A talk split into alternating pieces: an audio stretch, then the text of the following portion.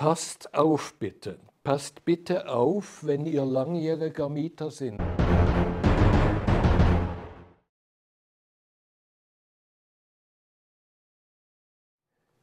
Liebe Zuschauerinnen und Zuschauer, wir haben eine ganz große Not. Wohnungsnot für Asylbewerber. Und das ist ein Thema, das uns in der Schweiz, aber auch in Deutschland ganz gravierend berührt. Ich habe vor ein paar Tagen ein Schreiben der Stadt Zürich bekommen mit einem Fragebogen. Ich sei ja nun bereits in fortgeschrittenem Alter und man bitte um Auskunft über folgende Fragen. Und da stand unter anderem, auf wie viel Quadratmetern wohnen Sie? Wie viele Personen wohnen mit Ihnen auf dieser Fläche? Ich habe es nicht ausgefüllt. Ich habe in Zürich eine schön geräumige Zweizimmerwohnung, aber wer weiß, wenn ich das so ausfülle, kommt irgendwann von der Behörde der Bescheid, ja, da können wir aber doch drei oder vier weitere Asylbewerber, ich bin kein Asylbewerber, unterbringen in ihrer Wohnung. Geht denn so etwas?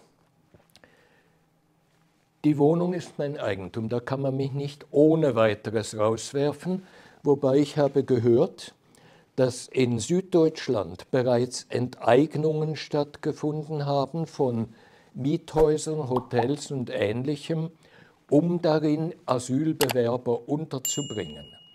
Es sei die Fläche zu wenig genutzt gewesen und so weiter. Ob das jetzt zur generellen Politik wird, dass man den Leuten die, die Wohnfläche wegnimmt, selbst bei Eigentum, scheint in Süddeutschland bereits erfolgt zu sein. Offenbar aus Bayern gibt es Fälle, aus Baden-Württemberg habe ich gehört. Ich hoffe immer noch, dass das Falschmeldungen sind, aber leider häufen sich diese Meldungen. Bei Mietern bei Mietern kommt ganz Entsetzliches vor. Die Gemeinden sind ja enorm drauf. Die Städte und Gemeinden, die brauchen Platz für Asylbewerber. Die Schweizer, die sollen da endlich mal verschwinden, die, die bringen ja nichts. Der Asylbewerber, den müssen wir unterbringen.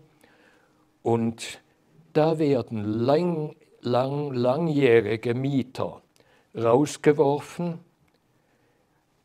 damit man Platz für Asylbewerber machen kann.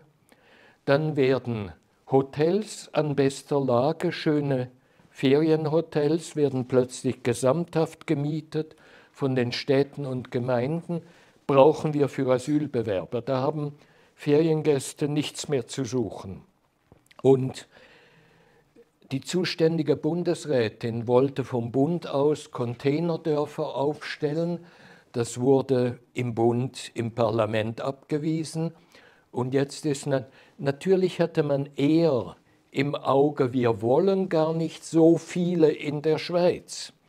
Aber was dabei herauskam, ja, dann müssen wir eben schauen, das hat nicht die Bundesrätin gesagt, das ist, was auf unteren Stufen dann die Folge ist, dann müssen wir eben den Wohnraum in der Schweiz leeren und für Asylbewerber bereitstellen. Passt auf bitte, passt bitte auf, wenn ihr langjähriger Mieter sind, vor allem bei einer Stadt, bei einer Gemeinde, vielleicht sogar im gemeinnützigen Wohnungsbau. Da wird man jetzt ausrechnen, habt ihr Anspruch, gerade wenn ihr zum Beispiel älter werdet oder pensioniert seid, habt ihr den Anspruch auf mehr als zwölf Quadratmeter. Ich weiß nicht genau die Zahl, die ins Auge gefasst wird, aber da könnte man doch noch ein paar Asylbewerber schicken. Und tatsächlich wird hin und wieder auch angeklopft, von Vermietern habe ich gehört, könnte man da nicht noch ein, zwei Asylbewerber unterbringen, denn die Vermieter bekommen natürlich vom Bund, von den Gemeinden, Städten, recht erhebliche Mietzinse für Asylbewerber.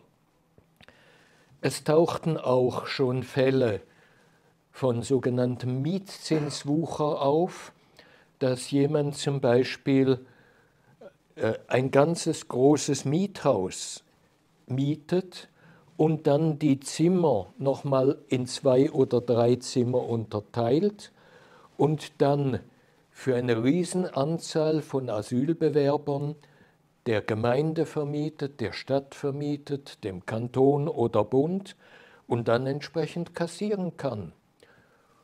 Ja, der Satz, der Wohlstand kommt von den Migranten, ist jedenfalls für diese Leute durchaus richtig.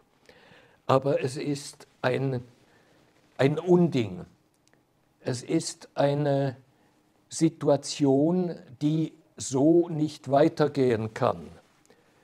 Überlegt euch alle einmal, wo ihr wohnt, wie viel Quadratmeter ihr habt und was ihr sagt, wenn da der Staat irgendwann dasteht, steht ja nicht da, schreibt eingeschriebene Briefe.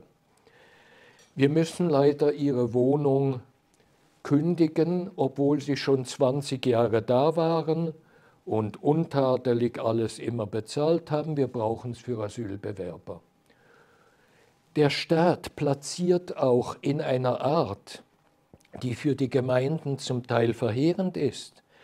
In einer aargauischen Gemeinde wurden in einem Dörfchen mit 120, 180 Einwohnern wurde ein großes Hotel inmitten der Stadt für die Asylbewerber requiriert oder gekauft oder gemietet, das weiß ich nicht.